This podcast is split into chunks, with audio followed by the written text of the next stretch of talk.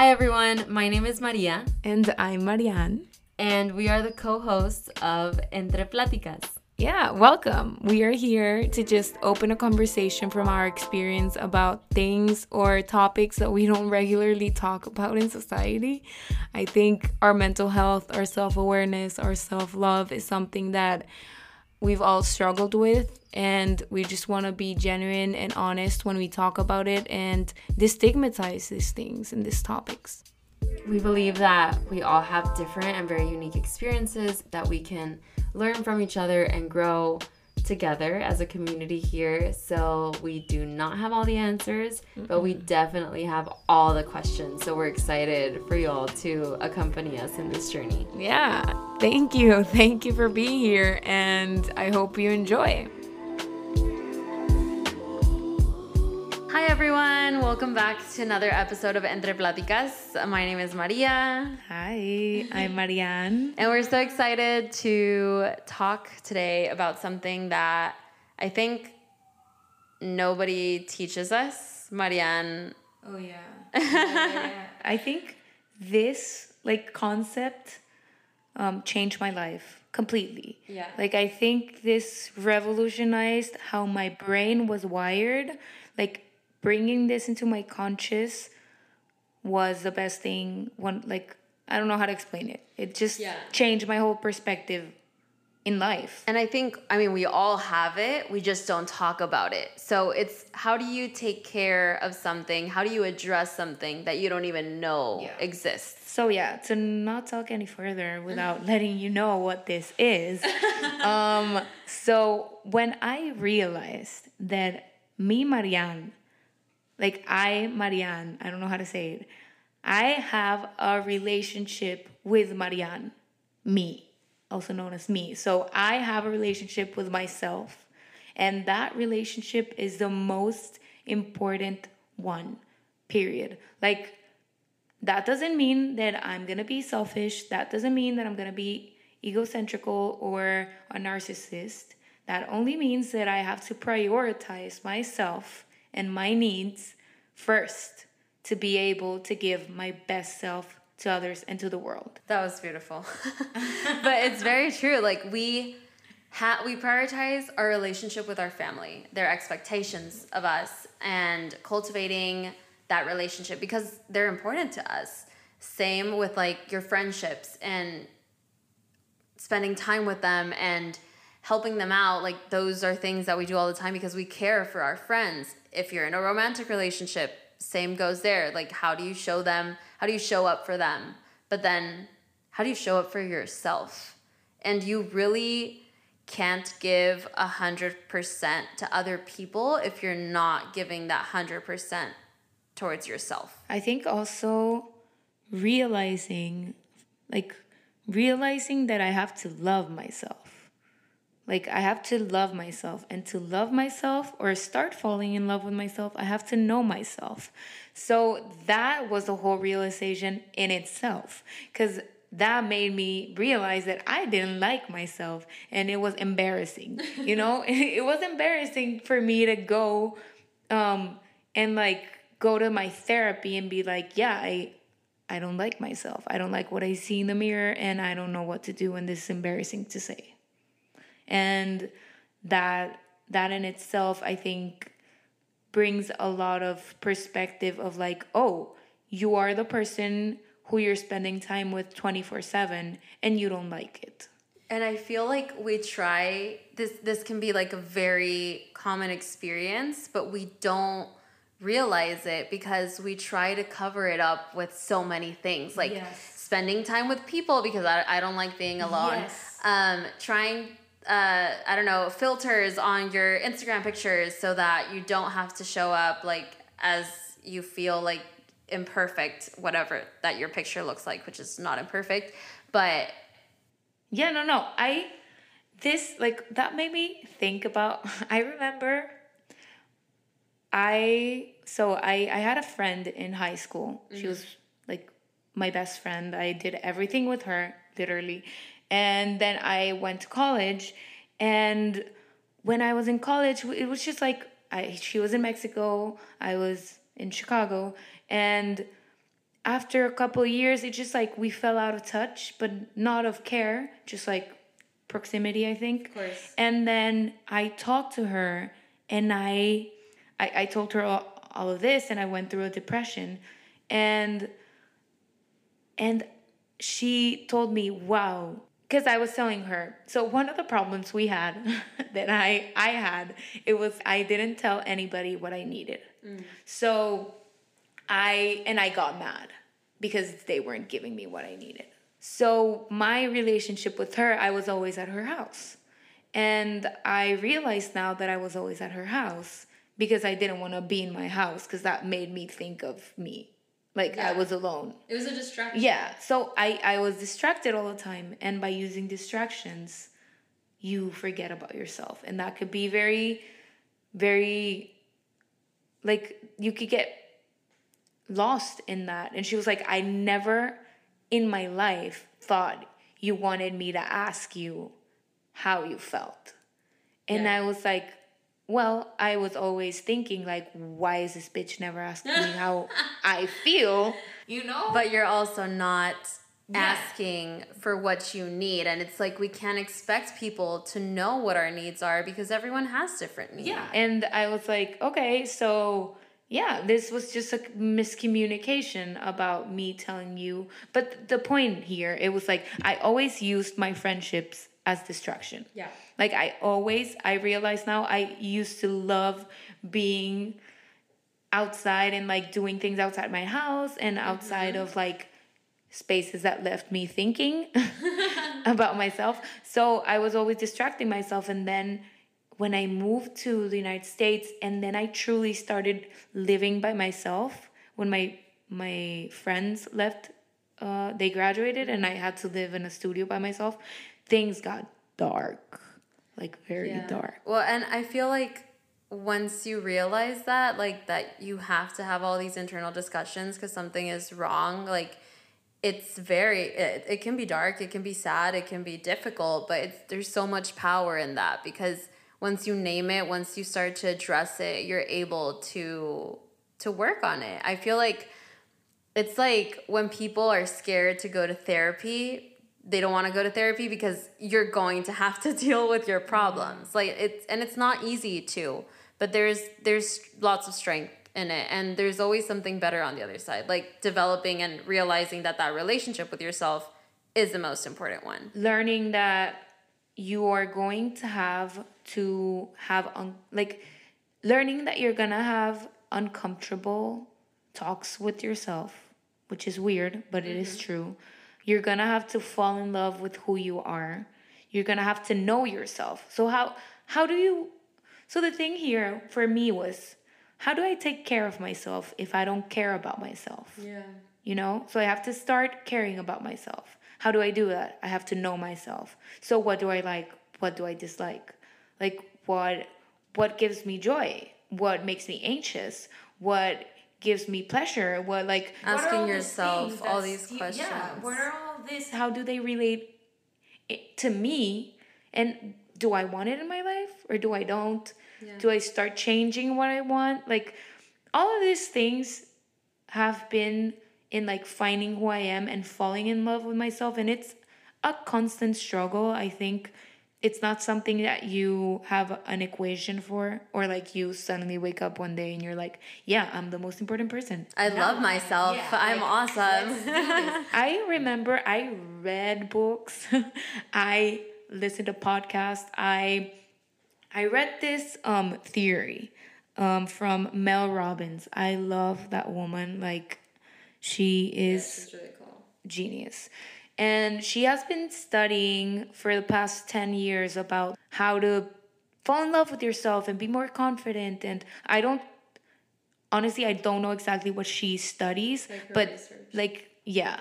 And I remember about reading about her, it was two things um, high fiving yourself and then a five second rule. So, the high fiving yourself, it's literally you wake up, you look in the mirror. I've never thought it took me a while to understand if I was like high fiving who I was in the mirror or myself. to be honest, I think you could do either. Do either. But whatever. I did it with myself. I literally like gave myself a high five every morning. And she said that high fives are scientifically like proven that that is a communication between humans that only brings positive things to your life. Yeah. You don't high five someone you hate. Like you hate, I high five you. Like You know, the only time I've high five someone I don't like is when I used to play basketball, and you would have to high five people at the end I remember of the game, and it was like, y'all like, beat us, you beat us, but but I have to high five you, but it's okay. Like you need to high five her, and then they high five you like super hard, and you're like, oh my god. yeah, Like, but it, that that's the exception. Yeah. I just thought it was funny. But yeah, it- no, it is funny because I remember those. But the thing is, like, when you high five, you're like rewiring your brain. So, also another good. thing, yeah, that you are deserving of all these positive things, positive affirmations. So, that was a big change for me. The five second rule, it's just um, when I didn't like something, like I don't think she uses it like that, or like I don't know what the use is for, but I used it like this. So, in knowing myself, I started seeing like tendencies or habits that I didn't like Mm-hmm. within a rut that I didn't want to wake up, that I didn't want to like do do my dishes, a lot of things. And it was just 5 seconds. I'll do it. I don't know if if if it, if I understood it correctly, but that's how I used it. Yeah. So it's like the 5 second rule. You don't want to wake up in the morning, like you don't want to stand from your bed. One, two, three, four, five. Stand up. Those five seconds could change the course of your whole day Yeah. or your whole habits that you do and don't do. So I think going back to the five second like high fiving yourself, that helped me a lot in like finding value on who I was and rewiring my brain. yeah. You have to rewire your brain. Your brain is so important within learning like the connections, the chemical connections you have in your brain about like what what you feel about yourself. Yeah, and if you don't bring them like make them conscious, then you'll like never really know about them. Yeah. Feel like for me, my relationship with myself, um, I'm an only child. So I grew up kind of the attention of my parents was always on me. Um, I didn't have to share at stuff with other people in my household. It was I, I always kind of had to have this relationship with myself be something important because I was there weren't like lots of distractions, at least of like siblings around me for it to be like there to distract myself. I was just kind of me and my parents and I love that. And well my extended family, I love them. They're they've always been very close to me as well. But I did always have this time to kind of spend alone, like and and think about myself. I feel like when I was really young, I started with all the personal development, like oh. self help books. And it was just like I've always enjoyed reading and I would get really into them. But it got to this point where I was like, there's always some, I was always finding something wrong with myself. You know, because you read one book and it's like habits. Okay, what are my habits? And like, what am I doing right? What am I doing wrong? You're always gonna find something wrong. Um, reading about uh, self compassion, I'm I'm too hard on myself and like learning to be better at that. Or with your friendships, like you can't be perfect, and that's also part of developing that relationship with yourself is knowing that it's not about being that perfect version of having a perfect relationship. No relationship is perfect. So it's letting go of that perfectionism and realizing that the um, the the relationship you have with yourself is about loving and accepting yourself at every point in your life. Being easy with yourself in the difficult moments, but also pushing yourself in those that you need a little bit of push. It's I guess like being your number one fan in all in all Yeah. in all of it. it is very curious to me how I I used to feel I felt very ashamed in that point in my life. I felt very old. Like I know that this may sound ridiculous cuz I'm 23, but I felt very old in my life to be like, "Oh, I need to start caring for myself." And like you saying that you were so young and then it was the other way around, you felt this pressure or like learning something that is very important, like learning that you will never be perfect in your relationship with yourself. Yeah. Like the the acceptance is very important. Being kind to yourself, being mm-hmm. compassionate, like that's a very important thing in in growing, allowing yourself to grow. Yeah, because it was like didn't get the grade that I wanted or would mess up in something and it just would hit me so much harder because I was like having this idea that I had to be perfect and like I was putting lots of my validation in exterior things. And I realized that although I was kind of working on myself, the biggest, I guess, realization for me has been that my worth is comes from within me and from who I am, not from what I perform, from what I do, from who I love, from where I come from. Like all of those things, of course, are defining factors, but my value only comes from within myself and who I am as Maria. And someday, so you have good days, you have bad days, and you have to learn to love and hug all of those versions of yourself. Learning that your value comes from within is like a life change. Mm-hmm. It's like completely. I remember, I think I used to put my value in others so much. I think where I grew up, everything was like seeking every. Okay, every decision I made, I think was towards validation from others. Mm. And that gets tiring, It's exhausting. exhausting. Because you're then- living your life for the pressures for the needs of others and not then- from what you want. when it got really bad it was i i had a very special relationship with my grandmother mm. and i she helped me so much where i was growing up within that value of like she loved me unconditionally and i love that i had such a special relationship with her and then um during my last semester of college, she passed away. And I think that's when my depression got really bad. And it got to a point where I couldn't, it couldn't get worse. And it was like, oh my God, every, everything that I valued or all of the, like the worth that I saw within myself, she had been carrying for the last, I don't know, probably seven years or mm-hmm. 10. And now that she's gone, what do I do? and yeah, and when people carry your value and you give them that power, when they leave, they it's gonna leave you with nothing. So you have to be very conscious of like that power stays within me. I think about it in terms of like romantic relationships. Like if you have a partner and you put all of your dedication and value in the other person, the second that that ends, if it does, where is all your worth and value going to come from? Like it's important to always set boundaries, put yourself first. Even if it's a relationship, it's two people. You should be focusing on yourself. They should be focusing on uh, focusing on themselves, like on themselves, and together you can grow and like create this beautiful relationship. But you need to prioritize yourself and your needs. And I feel like so many people get lost in like wanting to give everything to the other person, but you have to be you have to be selfish in some ways and and put your needs put your needs first too.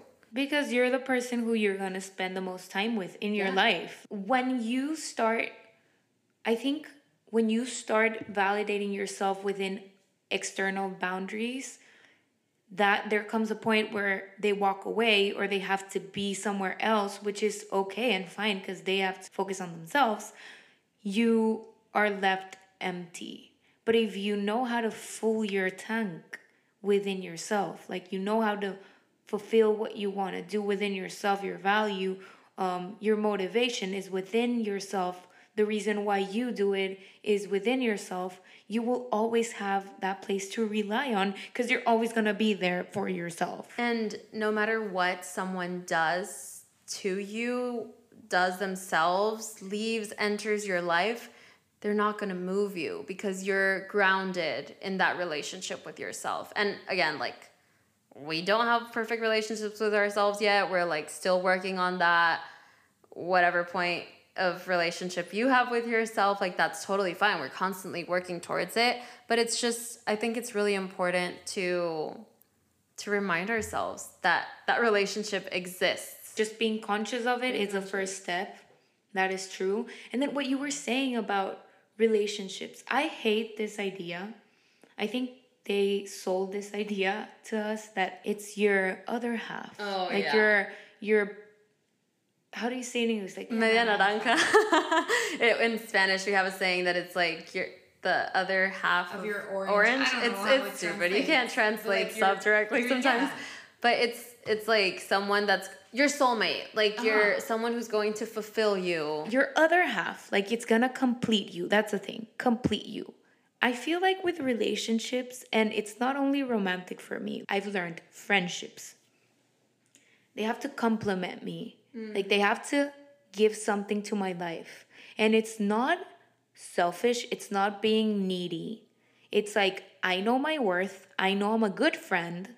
I know I bring something like support, I bring love into your life. I want a relationship within my friends, within my romantic relationship to give me that.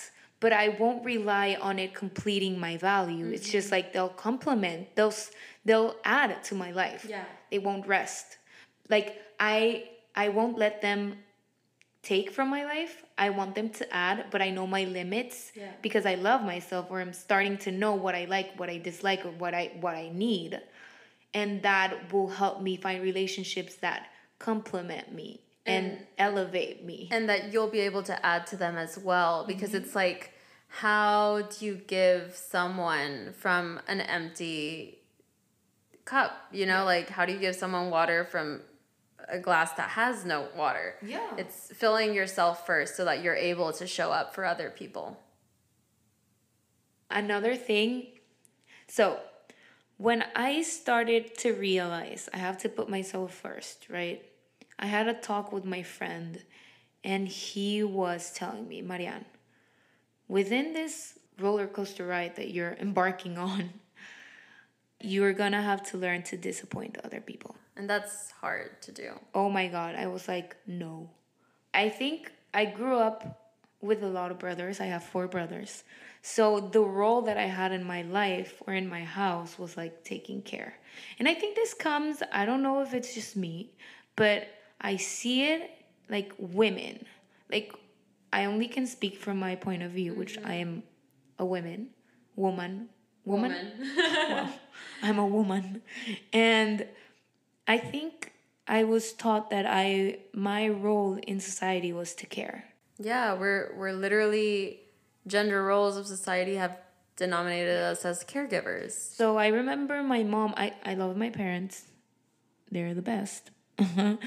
um, but I remember my mom when she was there was something happening in my house, whatever, and and my brothers were doing something. I remember she was like, "Well, like I don't I don't want to get into it with them. You know, like they won't understand. You understand me." And it's like okay, but at the same time, it's like why is it like why do I have to be the one who Because understands and gives for being a woman? You know, like why I feel like that goes into for me in my self care journey, realizing that okay, I'm not here to tend to others. I'm I'm here in service. I think within my purpose in life, I found that um, we are all. I think human purpose in life is in service of others. I do believe that. I and that doesn't come from my like upbringing in religion. I think I learned this within something very logical, like nature nature serves other nature. Like it all is in perfect unison and we are part of nature. And I think that's why we're here to serve in a way um, within our purpose in life. But I do have to start nurturing myself to nurture others. I, I agree. Mine, my experience is a little different, but I feel like it, it ends in the same place where like I grew up in a very service oriented environment. Like my parents, my grandparents, family were always on the committees to support and charities, and I grew up in that environment, and it's where I developed my passion for service. Also, my school and like religion was very service oriented, and that that's where my service orientation came from and it's developed into my current passion slash career which is social work and it wasn't till i started formally learning about service through my education in social work that i realized that i had been putting others first my entire life and that was going to lead to burnout it, it took me to a point where what my one of my first internships in social work um, was case ta- uh, case management and intakes at a at a counseling center. Um, and there were lots of experiences of trauma. There was lots of working with clients. There was like really difficult topics, like not just things that I was talking to my friends about, you know, and and at lunch, but it was it was some very intense things. And I feel like I started to carry all the weight of other people and what they expected of me to to do in in this working environment of like service and it got to a point where one day I just had a full on panic attack and I was like I can't. I cannot. And I had to talk to my professors and that's when I feel I was like first introduced to like putting your needs and your boundaries before you can actually care for other people. And this was in terms of my work but it's applicable in like any area of your life. Yeah and then that leads into having uncomfortable conversations with people you care about. Yeah. And then I think having those conversations, it's just like awkward. It's difficult. It's difficult. It's just like takes you out of your comfort zone. It's just like I really don't want to talk about this. Yeah. But then it's it's useful. It's like you needed to learn to grow. Yeah, to grow and like learn what you like and what you dislike and you fall out of friendships, you come back to them and like disappointing people. I read this recently. Being understood is overrated. And I think that may sound weird and I don't fully agree with it, but in a way that ideology of like being I think I would say being misperceived mm-hmm. is underrated or overrated. What would you say?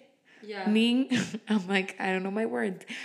Being misperceived is over, it's un, being, okay, being well perceived is overrated. Got it.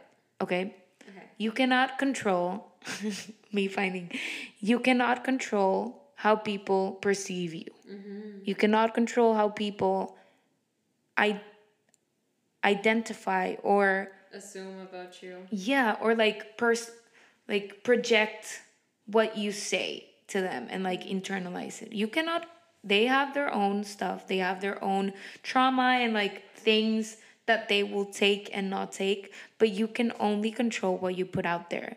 And that needs to feel your tongue. Like that needs yeah. to be true to who you are so you can sleep at night and like live with yourself and be happy and content and know you're some you're doing something in purpose of yourself. Yeah. No, 100%. I I'm thinking about ways that I care or take care of my relationship with myself. Because I know for like when with my friends, with my family, like I know how I show up, but in terms of myself, I just started thinking about that. And I'm like, well, one for me personally, um, is going to therapy. I, it's talking through whatever is happening in the week in my life. Um, I think it's important to talk it out with a professional and just let go. You know, that's something important for me. I'd say also um, giving myself prioritizing my needs, like physical needs, whether that's one one day it can be some extra sleep because I'm not sleeping well and I'm not feeling my best. And another day it can be exercise because it's important for my mental health and physical health. And yeah, I think those are those are some ways that I show up for myself. I think for me also therapy was a big one mm-hmm. and um, journaling. Oh yeah. Oh my god, learning that I have emotions was like, oh yeah, this is what they are. Yeah. and if I don't deal with them, they'll like hang on in my brain and my body. So journaling was something very big for me and therapy as well. And then realizing something that I am uh, physical, mental, and spiritual being. being. Yeah, like whether that be yeah. whatever be- your beliefs are. Yeah, whatever your ideology of life is. So it was okay, I'm looking at myself at the mirror and I'm giving way too much energy and spending way too much time worrying about my physical mm. needs and appearance that I'm leaving my mental needs and that are so important and reflect on my physical body and I'm leaving them in the back burner cuz nobody taught me to. So it's like, how do you show up for yourself in these different areas? Because they they they do look different. Then you have to learn by trial and error. I think some other big ones for me are living in gratitude. Um, I have a gratitude journal and I try to do it every day where I just like wake up and write out three things I'm grateful for. It helps to like ground me and be grateful towards myself, who I am, my position in life, uh, my family, people I care about, and then a positive affirmation. And I feel like with time, the more I've told myself these things, whether that be you are valuable, you are worthy, you are beautiful, like just all these things, you start to believe them at one point. Yes. You really do. because I oh my god that is so true because when people say it's like when people start it's like gaslighting that's weird to say but it's like gaslighting gaslighting it's like negative mm-hmm. and people start to tell you like oh this is a lie this is a lie this is a lie. Like that's Yeah. not true. And you start believing. Well why not turn gaslighting? Yeah flip it around and be just like positive about it. Because telling yourself pretty things or like positive things it's for me it was way like super uncomfortable. It's hard. like oh my god this is cringe Because we're used to like all the negative self talk. You're that one that is like easy. That comes easily to all of us. Like I messed up. I am a failure. I, I mean, the amount of things that we could tell ourselves we're like our worst critics. But being able to, even if you don't believe it right now, just just write it out. Just write out whatever you want to believe, and every day repeat it to yourself. One day it's just gonna fall into place. And I've I, there's there's this saying that it's like um show up like the person that you want to be and how you want to feel. So it's like how does this person act? How does this person feel about themselves? How do they carry themselves? And what things do you have to do today in order to get there? And it's like love and appreciate that journey of where you are today but always strive towards like feeling your best self recently i i saw in a post it was um having good posture it's not only about I just stood up. I Yeah. stood up in my chair. it's not something physical it's confidence Yeah. so many little things in life that we that we can do to boost our our self confidence our self value our self love that will go way further in life because also when you start putting yourself first and when you start valuing yourself and knowing what you can bring to the table you start to know what you deserve and stop settling for less mm. and know what your standards are. Yeah. like what you need what you deserve what you are here for. And then it's hard because then you see your past and it's not that people you're better than people in no way shape or form because it's a whole journey We all But have our own value. Mm-hmm. but then you you start growing out of relationships and like going into new ones and then you meet people and people are going through the same journey as you And improving your Yeah. relationships too. yeah and then you meet people that you hadn't talked to in a long time and you're like oh my god we didn't used to get along so well before but now like we're both growing and we've learned so much and it's so nice to be in those spaces. Mm-hmm. And it's not being putting in your head the idea that you are the most important person to yourself like you are the most important person. It's not egotistical it's not narcissism.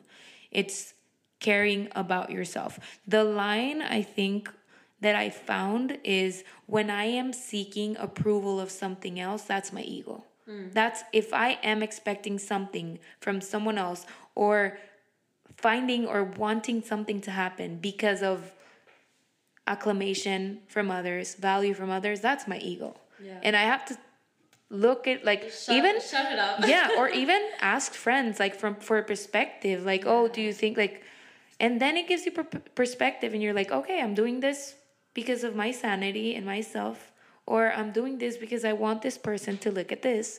That's that that's not the way to go. I think in in our conversations in this podcast, both in English and in Spanish, we always come back to bring it back to yourself and like ask yourself where this is coming from. And that's you know yourself. You you can't lie to yourself. Oh, yeah. Um you're you're going to find out if, if you really take that time to listen to yourself, listen to your needs, and develop this relationship with yourself.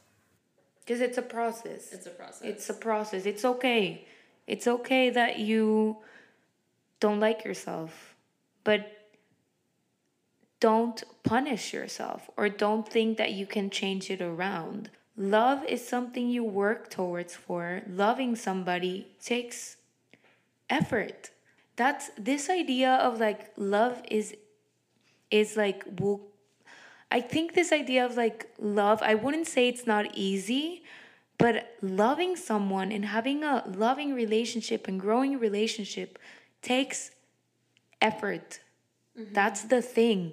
Like things are hard and good things that last forever are hard. Yeah. So your relationship with yourself will take time and will take ups and downs and uncomfortableness, but it's worth it. At the end, it is. It truly is. Like, I think when I started loving myself and putting myself first, everything got better. Like, everything my job, like, my relationship with my parents, with my friends.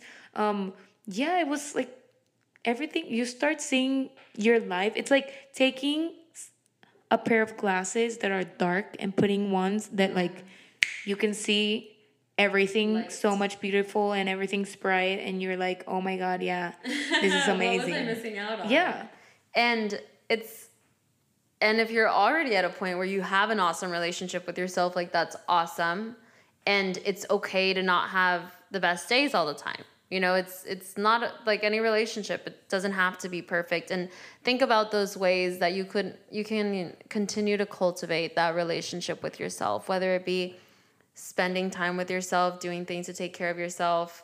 Um, treat your relationship with yourself like you'd treat your best friend, like you'd treat your girlfriend, your boyfriend, like you treat your mom, your dad, like people that you really love and care about.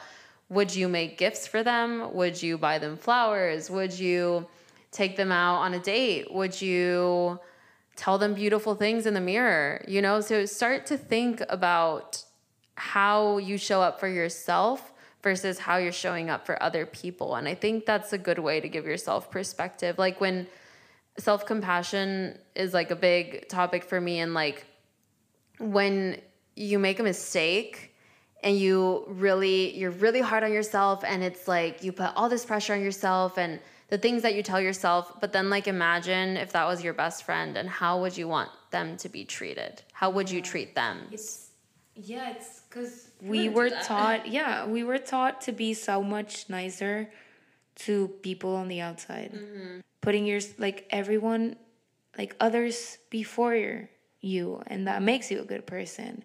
And, tending to their needs. And yeah, I love I love what you say about buying flowers. I buy myself flowers all the time. Trader yeah, Joe's. I, I live with Maria, so yeah, I see her doing that. Oh, I used to think there there should be a logical reason for me to get flowers. Mm.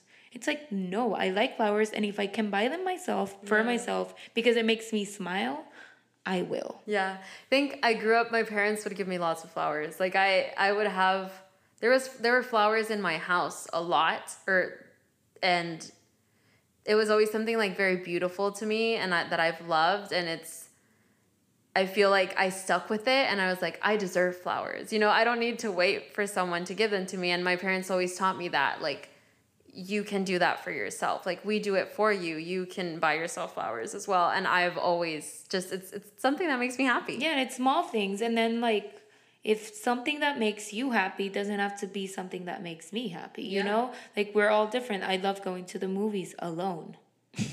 like that. just by myself. And buying something, going to dinner alone. Oh my God, going to dinner and, and living in New York and going to dinner alone. Like everybody goes to dinner alone. And it used to be like, oh, the weird girl that goes to dinner like, alone. That's not normal. Yeah. yeah. And it's just like, tend to your needs, see what you like, see what you dislike. That's the only way you're going to find out. Doing. And showing up for yourself in whatever way or form that looks like to you, that is perfectly fine. And it's also fine if it changes over time. That rhymed. but yeah, I mean, your needs and your passions are going to change and that's totally fine. You adjust and you change the relationship as you grow. Exactly. That's the thing. You grow and that's beautiful. But if you don't allow yourself to grow and like also putting yourself in the end of learning how to accept love mm. that was a big one for me i think okay i don't like myself i need to love myself how do i accept this love yeah I wasn't an I wasn't neglected as a child. I think I grew up in a very nurturing environment. I'm very grateful I with my parents and my extended family. But the other thing, I I used to be very uncomfortable of like receiving hugs mm-hmm. and like receiving compliments because it's like, oh my god, like oh you look so pretty today or I love you look beautiful. I love your I don't know eyes. And it's like oh, I have to be like humble and like, oh no. It's just like Embrace say thank you, embrace it, Give thank you. Yeah, and then like just accepting to receive that love is so much it's so important mm-hmm. as to giving love. Yeah. Like you have to learn to accept love, give yourself love and learn to accept that love from others and from yourself. And if you give that love to yourself, you'll know what's the love that you deserve. Yeah, that's yeah. so true. Amen, sister. Beautiful. yeah, no, so thank you so much for everyone being here. I think just remember put yourself first. Remember that you are the person you spend 24 7 with. So you have to be the person you invest most of your time to. And that's okay. Yeah, that's perfectly fine. Ask yourself what are the best ways to show up for your needs, for your wants, for your passions, and hug yourself along the way. Yeah, and and it sometimes uh, and at the beginning it may be uncomfortable, it may be weird. Just keep doing it. It's just one day you it just becomes a habit. And, and it's not a one size fits all. It's yeah. it's different for everyone. And that's and it's beautiful. It's the best thing that I have implemented in my life.